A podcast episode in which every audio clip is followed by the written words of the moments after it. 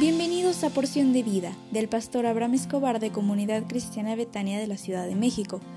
Prepárate porque hoy recibirás un mensaje para ti. Hola, hola, ¿cómo están? Es una alegría seguir compartiendo con ustedes esta serie de audios hablando de la amistad. Es un tema bello y hoy está mi hija Meli para seguir compartiendo de este tema.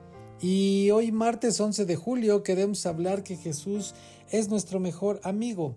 Meli, si yo te preguntara quién es tu mejor amigo, podrías decirme muchos nombres, ¿no? Pero la respuesta correcta siempre debe ser Jesús, porque en Él están construidos los verdaderos cimientos de la amistad y solo en Él podemos saber lo que significa realmente ser amigo y lo que significa amar incondicionalmente. Y bueno, vamos a hablar de algunos puntos eh, que tratan sobre Jesús y cómo Él es nuestro mejor amigo.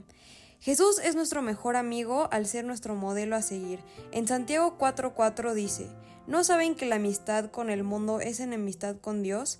Todo aquel que quiera ser amigo del mundo se declara enemigo de Dios. Y cuando seguimos las pisadas de Cristo, entonces nos convertimos en sus amigos. Lo contrario a amistad es enemistad.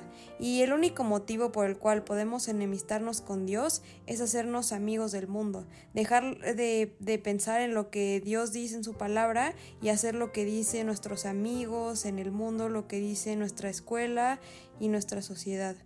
También Jesús es nuestro mejor amigo porque nos ama. En Juan 15:13 dice, Nadie tiene mayor amor que este, que es el poner su vida por sus amigos. El amor de Jesús por nosotros es completo, grande e incomparable, a tal grado que entregó su vida por nosotros. Ningún hombre, novio, mujer, amiga puede llevar su amor por su amigo más lejos que esto. Y la tercera cosa que queremos hablarte hoy es que Jesús es nuestro mejor amigo porque nos perdona. Dice Proverbios 17:9, el que perdona el pecado busca afecto, el que lo divulga aleja al amigo. Y no sé si te ha pasado, pero hay algunos amigos que cuando se sienten ofendidos comienzan a hablar mal de nosotros. Si bien es cierto que la Biblia dice que ningún pecado quedará sin castigo, también dice que los pecados de los demás deben de cubrirse con tacto y amor. Así que el derecho a exponer el pecado de los demás solo le pertenece a Dios y no al hombre. La prueba más grande de que Jesús es nuestro amigo es que no solo perdona nuestras faltas, sino que las lanza al fondo del mar y no vuelve a acordarse de ellas. Y Jesús es nuestro amigo también porque nos hizo sus hermanos. Proverbios 17, 17 dice, el verdadero amigo ama en todo tiempo, en todo momento y es un hermano en tiempos de angustia. Porque la verdadera amistad te hace sentir en familia, te hace sentir en casa. Muchas personas dicen, eres el hermano que nunca tuve.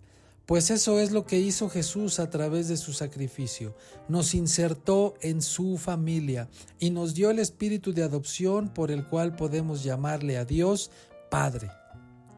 Y el vivir como un hijo de Dios significa una relación íntima de gozo. Un hijo de Dios puede tener una relación cercana con su Padre y lo tenemos que buscar todos los días. En Proverbios 3:32 dice, porque el Señor le repugnan los perversos, pero es amigo de los hombres honrados. Así que la exhortación que queremos hacerte es que comiences a vivir una amistad verdadera con Cristo si no la tienes, que tengas una comunión diaria donde puedas contarle tus más íntimos pensamientos y que cultives esta relación hasta la eternidad. Y que deseamos que Dios te bendiga y que te guarde y que te prospere en todos los proyectos que tú tengas. Hoy es martes, no tendremos instituto hasta la siguiente semana. Que Dios te bendiga y te guarde. Bye, que Dios te bendiga. Betania es mi hogar.